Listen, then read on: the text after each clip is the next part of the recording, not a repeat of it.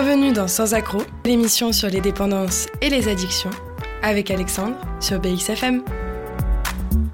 Sans accro, saison 2, épisode 2, c'est parti. Mesdames, messieurs, bonjour ou bonsoir, c'est selon. Ravi de vous retrouver dans cette nouvelle version de Sans accro, émission consacrée aux addictions et aux dépendances, avec, je ne vous le cache pas, l'alcool et l'alcoolisme en toile de fond. Aujourd'hui, c'est un peu la porte-parole française des femmes alcooliques que je reçois. Et ce n'est vraiment pas réducteur. C'est un plaisir intense et non dissimulé de recevoir dans les studios Laurence Cotet. Bonjour Laurence. Bonjour Alexandre. Elle sera à nos côtés durant toute l'émission et lèvera sa main quand elle le désire. Ma nouvelle assistante d'un jour et néanmoins charmante belle-sœur, Nathalie Vienne. Bonjour Nathalie. Bonjour Alexandre. Ravi de passer ce moment en votre compagnie. On va parler alcool, alcoolisme, femmes alcooliques, littérature. Et on va tenter de répondre à certaines questions existentielles qui ont un rapport direct ou indirect à l'alcool. 3, 2, 1, c'est parti.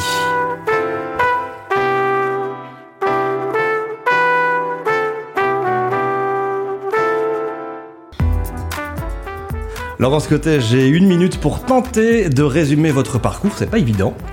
Alors pour celles et ceux qui ne vous connaîtraient pas encore, en Belgique, il y en a encore un petit peu, euh, ce petit portrait de votre personne, si je me trompe, vous me le faites savoir avec un énorme nom.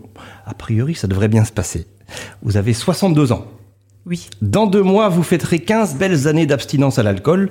Quelle fierté Vous fûtes avocate et juriste et travailliez dans une grosse boîte pleine de responsabilités et pleine d'alcool également.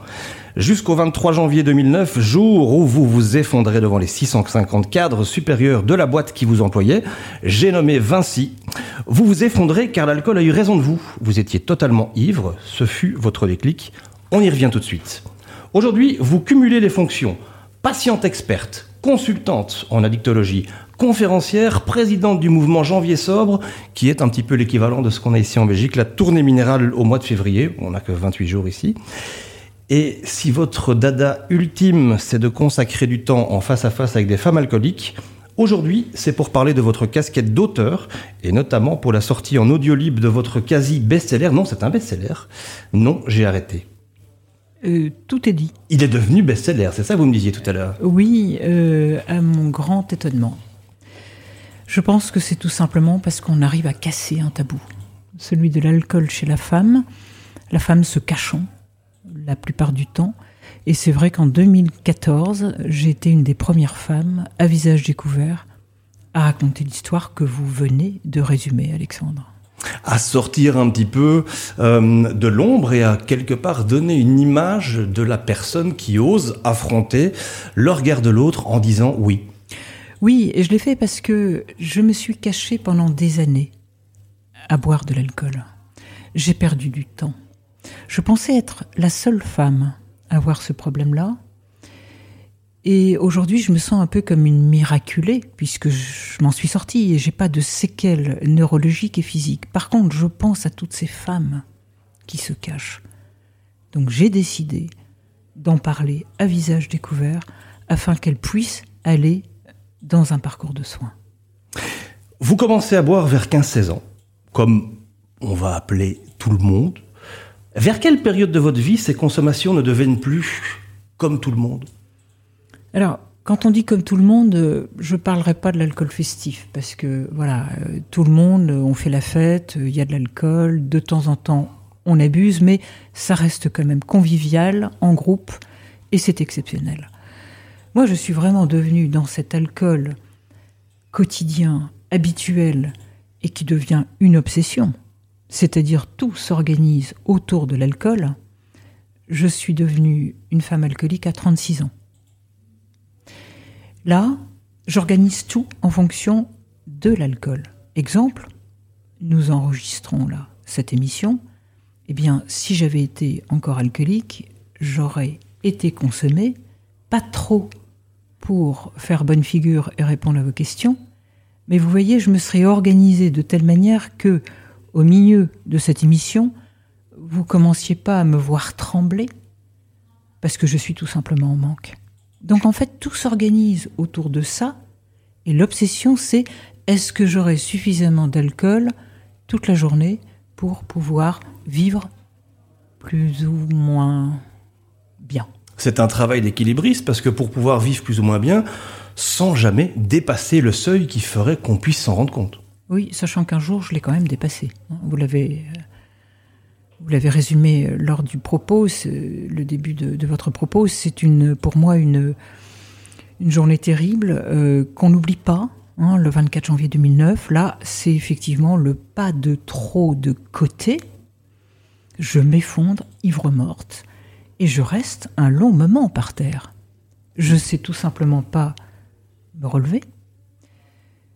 Je, les souvenirs que j'ai, c'est que beaucoup de personnes, c'est dans le cadre professionnel, beaucoup de personnes s'enfuient. J'étais pas toute seule à avoir trop bu. On était dans le BTP, c'était une grosse boîte, euh, et on sait que dans ce secteur-là, l'alcool est bien présent. Mais la scène en question, elle est horrible et je la souhaite à personne, même à mon pire ennemi. Hein, être par terre, ne pas savoir se relever, en plus une femme. Je en une fraction de seconde ma dignité de femme. Et c'est d'autant plus horrible pour une femme qu'un homme. Un homme, on aura, pourrait dire, tiens, bon, d'abord on va le ramasser, à mon avis. Euh, oui, il faut peut-être préciser que sur les 654 supérieurs, il n'y avait que 35 femmes. On est dans un milieu d'hommes. Hein. Je pense qu'un homme, d'abord, on, aurait peut-être, on l'aurait peut-être un peu écarté, on aurait dit tu arrêtes. La femme, on la laisse faire, et puis à la limite, euh, ça fait rigoler tout le monde, quoi. Donc je suis par terre. Heureusement, un homme va me relever et euh, va me faire sortir par l'issue de secours euh, de l'endroit où se déroulait cette fête, va me reconduire dans mon bureau et je vais rester seule pendant quelques heures, imbibée d'alcool. Je vais d'ailleurs faire une crise d'épilepsie dans mon bureau et pourtant je suis seule. Donc j'aurais pu mourir à ce moment-là. Donc voilà, cette scène, on l'oubliera jamais, mais avec le recul, et j'attends avec impatience une question de Nathalie, mais avec le recul, Nathalie, si je vous dis, c'est le plus beau jour de ma vie. Parce que ce jour-là, certes, c'est pas agréable, mais ma maladie est mise en lumière. Je ne savais pas que c'était une maladie, mais en tout cas, je ne peux plus me cacher puisque tout le monde a vu cette scène. Donc je n'ai plus qu'à la relater à un médecin, trois jours plus tard, et qui me dira les mots suivants. Il était complètement effaré. Hein. il me dit, Madame, vous n'êtes pas responsable, vous êtes tout simplement malade. Je peux vous aider.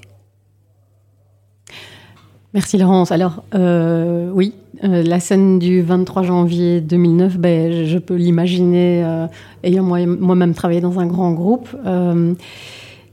La question que je me pose, c'est est-ce que, donc ça a été le coup de grâce ce jour-là, est-ce que toutes les autres fois où vous calculiez parfaitement euh, le, niveau d'alcool que, vous consommiez, est-ce que c'est la seule fois que les gens ont vu que les gens, est-ce que les gens ne se sont jamais doutés auparavant dans la société? Est-ce que certains ont cherché à vous venir en aide, certains ou, pire, en fait, dans l'autre sens Est-ce qu'il y a eu des, remarques, des mises en garde que qu'on s'inquiétait pour vous et qu'il fallait vous reprendre et qu'il ne fallait pas le montrer, pas que ça se, que vous gériez, mais et quelles sont et enfin toujours à l'issue de la question, quelles ont été les conséquences de la société Alors, et de vos collègues?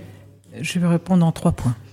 D'abord, quand vous dites lorsque vous calculiez, etc. Quand on est alcoolique, et donc je le suis à 36 ans, on n'est plus en train de calculer ce qu'on va boire. On n'en est plus capable. on boit tout ce qu'il y a sous la main.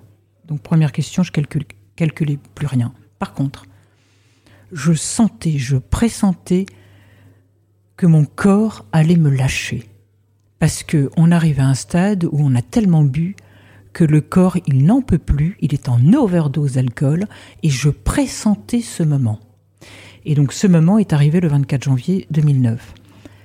Deuxième aspect, non, personne dans la société, dans ce grand groupe mondial du BTP, n'est venu m'en parler. Alors que, et je l'apprendrai après, tout le monde savait que Madame Queté avait un gros problème d'alcool, je n'étais pas, euh, je ne faisais, j'ai jamais fait de reproches professionnels. J'arrivais quand même à assumer mes fonctions, mais tout le monde savait que j'avais ce problème d'alcool et on m'avait mis sous surveillance. Tout ça, je vais l'apprendre après. Hein. Et en fait, je suis désolée, mais on a attendu ma chute. Et c'est là où ça m'a mis en colère. Moi, je l'ai appris après, quand le DRH me convoque pour me dire, Madame Côté, votre attitude est inqualifiable, le grand président euh, souhaite euh, que vous nous quittiez et on a préparé les papiers, c'est une faute grave. Je suis tout à fait d'accord, et d'ailleurs je suis juriste. Trois jours après, hein Trois jours après. Donc je suis juriste, donc je me dis oui. Mais après je leur dis, mais attends, et c'est là, je dis, mais attendez monsieur, vous savez, ça fait trois jours que je ne bois plus. C'est énorme pour moi. Et là, avec sa main, il dit, écoutez, vos problèmes d'alcool, ça ne regarde plus. De toutes les façons, tout le monde savait. Et vous aviez été mis sous surveillance. Et là, je vois rouge. Je lui dis, comment? Vous étiez au courant, vous, DRH Mais votre bureau est à trois mètres du mien. Mais pourquoi vous n'êtes pas venu m'en parler? Mais si vous saviez la détresse dans laquelle je vivais depuis des mois, je pressentais cet instant. Pourquoi vous l'avez pas fait? Et il a de nouveau balayé, écoutez, signez là. Et je suis parti en disant je signerai rien du tout. Et là j'ai vu rouge. J'étais en colère. Et c'est ce qui fait ce que je suis aujourd'hui. Je passe mon temps à raconter cette scène. C'est pas forcément un plaisir pour moi de le faire, mais je vois dans vos yeux que elle va faire comprendre beaucoup de choses. N'attendez pas de toucher le fond pour réagir. C'est une maladie et ce mot qui donc a été utilisé par le médecin a été pour moi la révélation, c'est-à-dire je me sens plus coupable, je me sens plus jugée sur un plan de la morale, je me sens être prise comme une patiente et on va me soigner. On va me prendre sur un plan médical et ça va marcher. Laurence Côté, à ce jour-là, vous quittez définitivement le verre. Quels ont été vos outils pour vous reconstruire? Alors, mes outils euh, pour me reconstruire, bah, d'abord, c'est le déclic. Hein. Le déclic, il s'est vraiment euh, produit. J'ai touché le fond au sens propre et au sens figuré. Donc ça, c'est important parce que c'est vraiment le starter qui va faire que je veux plus de cet enfer qui est l'alcoolisme. Deuxième outil, c'est une chance de rencontrer un bon médecin alcoologue, une femme, qui va m'accompagner, qui va me coacher jour après jour pour lutter contre ce premier verre. Hein. On sait très bien qu'un premier verre amène tous les autres. Hein. Donc là, elle va m'accompagner tous les jours et j'ai cette chance de pouvoir l'appeler euh, tous les soirs à 19h pour éviter ce craving. Hein. Le craving, c'est cette envie irrésistible de boire. Donc avec elle, je pratique la thérapie du téléphone. Ensuite, euh, l'abstinence euh, progressant, je me sens tellement mieux, tellement beaucoup plus calme, beaucoup plus sereine je retrouve ma dignité de femme perdue, même si j'ai perdu mon boulot et tout le reste. Mais c'est pas gagné. Parce que si je ne touche plus à l'alcool, je vais de toutes les façons basculer dans une autre dépendance qui est les, crises boulimiques, le sucre. Très courant chez les femmes. C'est pas gagné parce que je refuse d'enclencher la psychothérapie avec un psychiatre pour répondre à la question pourquoi je bois? Je me sens pas prête, c'est pas le moment de le faire, j'ai peur de découvrir là où les causes qui se cachent derrière le masque alcool. Donc je le fais pas tout de suite. Donc je suis encore branlante et j'ai rien résolu à part ne plus boire d'alcool, mais je suis tombée dans une autre dépendance. Et là, il va arriver un autre événement très douloureux, le suicide de ma petite sœur, qui arrive quatre ans plus tard. Ma petite sœur ayant elle-même des problèmes d'alcool, elle prend cette décision. Là, c'est terrible pour moi. Là, je, je, voulais mettre aussi fin à mes jours, mais en tout cas, l'alcool était vraiment pas loin. Et finalement, j'ai de nouveau une chance de rencontrer un bon psychiatre très rapidement. Je lui raconte la mort de ma petite sœur et je lui dis là, il faut vraiment m'aider parce que je vais sombrer. Et là, j'enclenche la psychothérapie. Parce que, et c'est grâce à Marie-Diane, ma petite sœur, elle laisse un témoignage qui explique son geste, et dans la cause qu'elle évoque, je retrouve la mienne, qui était enfouie et qui est intime. C'est souvent le cas chez la femme. Et donc, la médecin va m'accompagner je vais donc suivre cette psychothérapie. Ça va durer 18 mois à raison de 2-3 séances par semaine. c'est douloureux. C'est une véritable introspection au fond, au fond de son être. On évoque donc tout ce qu'on n'a jamais voulu évoquer. On le fait accompagner et tout doucement, on voit le bout du tunnel finalement. On, se dit voilà, j'ai mis des mots là où c'était insupportable et on se rend compte que on est vivante alors que ma petite sœur est morte. Et là, naît en moi un désir qui est avant tout de témoigner de mon vécu de femme alcoolique avec la pudeur euh, à laquelle je tiens. J'irai pas plus loin dans là où les causes, mais le fait de témoigner et de commencer à aller dans les médias à visage découvert va être thérapeutique. Parce que je sens que, notamment des femmes, s'identifient à mon parcours, sortent du silence et commencent à parler de leurs propres difficultés de consommation d'alcool. Donc moi, ça me redonne du sens à ma vie. Et après, bah, cette histoire, je vais l'écrire, et cette écriture sera également catharsique. Vous avez donné le feu vert. Vous avez donné le feu vert et la permission aux autres femmes de s'exprimer et de se dire, bah finalement, on peut. Oui, je, je, je casse un tabou et je, je fais comprendre. Bah c'est surtout que, en fait, moi-même, je comprends qu'on est des millions de femmes à souffrir de cela, alors que je pensais que j'étais toute seule avec mon problème. hein. Donc je donne le feu vert. Et ce qui est formidable, c'est que vous avez bien d'autres femmes aujourd'hui qui écrivent des bouquins, des témoignages, et qui, voilà, on a cassé un tabou, on n'en est qu'au début. hein. Il y a encore beaucoup de choses à dire. hein. Mais c'est vrai que maintenant, voilà, on, on comprend que c'est une maladie. C'est pas du tout une question de volonté. Vous entendez, je pense, dans mes propos que je suis une femme volontaire, et pourtant, à l'époque, j'étais incapable d'arrêter de boire seule de l'alcool. Laurence Cotet, euh, est-ce qu'on guérit de l'alcoolisme? J'ai vu ça dans une, euh, une interview qui vous était consacrée. Ancienne alcoolique qui est à, à présent guérie. Est-ce que cette phrase est juste à vos oreilles? Alors là, là, vous me tendez un piège, Alexandre. Euh, écoutez, moi personnellement, je me sens guérie. Et psychologiquement, ça me fait du bien de vous le dire. D'accord? Bon, Mhm. mais d'autres vous diront Mais non, on ne guérit pas de cette maladie parce que cette dame serait guérie si elle pouvait reboire un verre d'alcool et surtout ne pas continuer. Bon. Moi, je laisse de côté euh, ces querelles sémantiques. Personnellement, je me sens guérie, ça me fait du bien. Et je dirais, vous pouvez parler de rémission, vous, pouvez parler de rétablissement ou de guérison, qu'importe. L'important, c'est que ça vous fasse du bien et que vous vous sentez en train de progresser par rapport à cette abstinence. Ce que je peux vous dire, Alexandre, droit dans les yeux, c'est que je suis dans une abstinence heureuse. Nathalie Vienne, ma charmante belle-sœur qui est mon assistante du jour, vous aviez encore une question pour Laurence Cotet?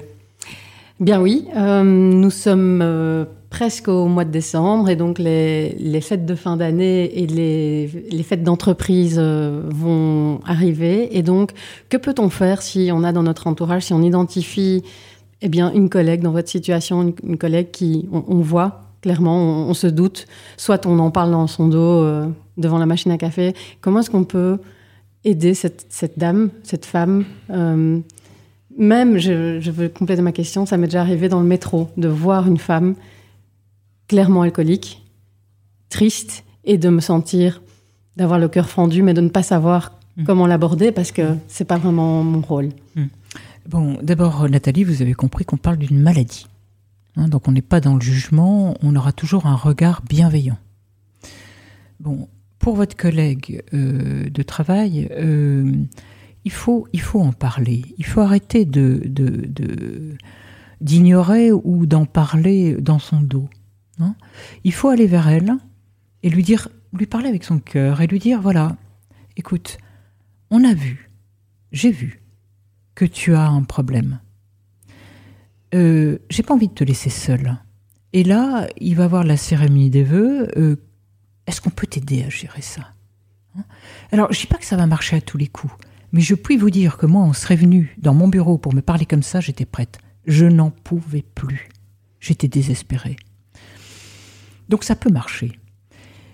si euh, la cérémonie se déroule, c'est de encadrer la personne, puisqu'elle est là, c'est de veiller, bien sûr, à avoir constamment des boissons non alcoolisées. C'est bon aussi de le rappeler, parce que, pour revenir à la cérémonie, la mienne, il n'y en avait pas.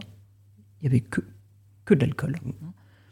Et l'encadrer, c'est-à-dire dès qu'elle va un petit peu trop loin, lui dire on arrête là. Je suis sûr que ça peut fonctionner.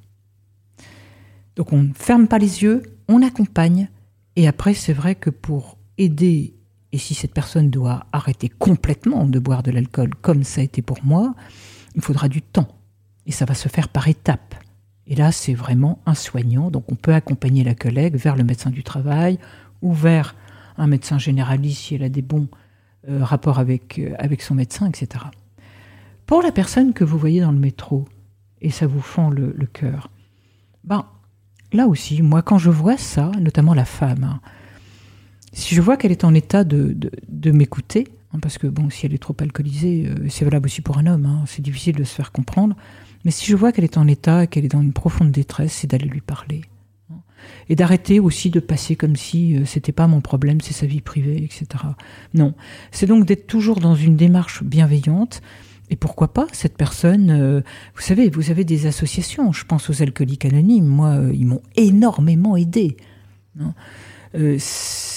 c'est une personne qui s'en était sortie, qui m'a pris par la main, qui m'a emmené chez les alcooliques anonymes. Hein. Et ça a marché. Bon. Après, je les ai quittés parce que je voulais justement casser l'anonymat et je me suis dit c'est une maladie, je vois pas pourquoi on devrait se cacher, il faut maintenant en parler. Hein. Mais donc voilà, en résumé, ne pas passer à côté, parler avec son cœur, avoir toujours un regard bienveillant et être patient. Ça prendra du temps. Mais au moins on aura essayé.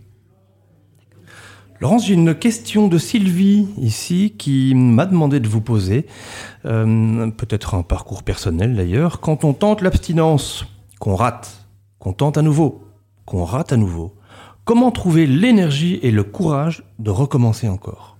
Il faut toujours recommencer. Les rechutes font partie du parcours de soins. Alors personnellement, moi je suis pas retombée dans l'alcool, mais je suis retombée dans autre chose. Donc il ne faut pas se désespérer, il faut continuer. Un jour, cette euh, Sylvie y arrivera. Par contre, il faut pas le faire seul. Et c'est là où je reviens sur ces groupes d'entraide. Je sais que vous faites beaucoup euh, là-dessus, Alexandre. L'émulation du groupe des résultats extraordinaires. Avec le temps. Hein. Bien sûr, ça va pas marcher du premier coup. On a mis des années à se détruire avec l'alcool, on mettra des années à se reconstruire sans alcool. Donc, que cette Sylvie ne désespère pas, qu'elle continue, qu'elle puisse se confier à un groupe, ou en présentiel ou en virtuel. Hein, vous avez des très, moi j'anime des ateliers thérapeutiques en visioconférence tous les lundis matins. On a des très très bons résultats. Hein. Et après, après il y a une petite part de chance. J'en viens d'ailleurs, et c'est un bon rebondissement à la question de Sophie. Quand il y a un arrêt de l'alcool, comment faire pour ne pas glisser vers une autre addiction? Ah Un, peu petit, un petit peu plus complexe. Oui, non, non, puis c'est difficile. Hein, euh, Comment faire? Bah écoutez, euh, j'ai pas la solution puisque moi euh, j'ai donc j'ai basculé sur la boulimie et finalement la boulimie, euh, c'est-à-dire c'était des crises boulimiques trois à quatre fois par jour, c'est assez épouvantable, boulimique vomisseuse donc on ne voyait pas sur le corps et c'était pire que l'alcool. Ça me mettait pas comme j'ai pu être Yves, mais c'était pareil quoi, ça me bouffait tout mon temps. C'est d'ailleurs le cas de le dire.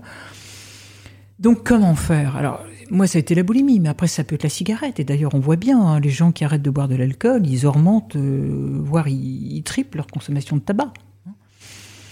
Donc il faut en parler, il faut se faire accompagner avec des médecins addictologues qui, et c'est leur boulot, hein, vont vous accompagner à ce que vous puissiez vous libérer complètement de tous ces produits et de toutes les addictions hors produits. Hein. Ça va prendre du temps, il ne faut pas donc rester seul, il faut en parler. Laurence, vous êtes présidente de Janvier Sobre. Vous avez été la fondatrice? Oui, le 4 janvier 2019. On, est quelques-uns à avoir euh, connu la maladie. On lance sur euh, les réseaux Euh, le 1er janvier sobre. Alors, on n'a pas pris janvier sec. Nous, on a pris sobre. Sobre est un adjectif qui veut dire boire peu de boissons alcoolisées. Donc, on n'est pas du tout dans l'interdit. On est dans la pédagogie. Et ça a été viral.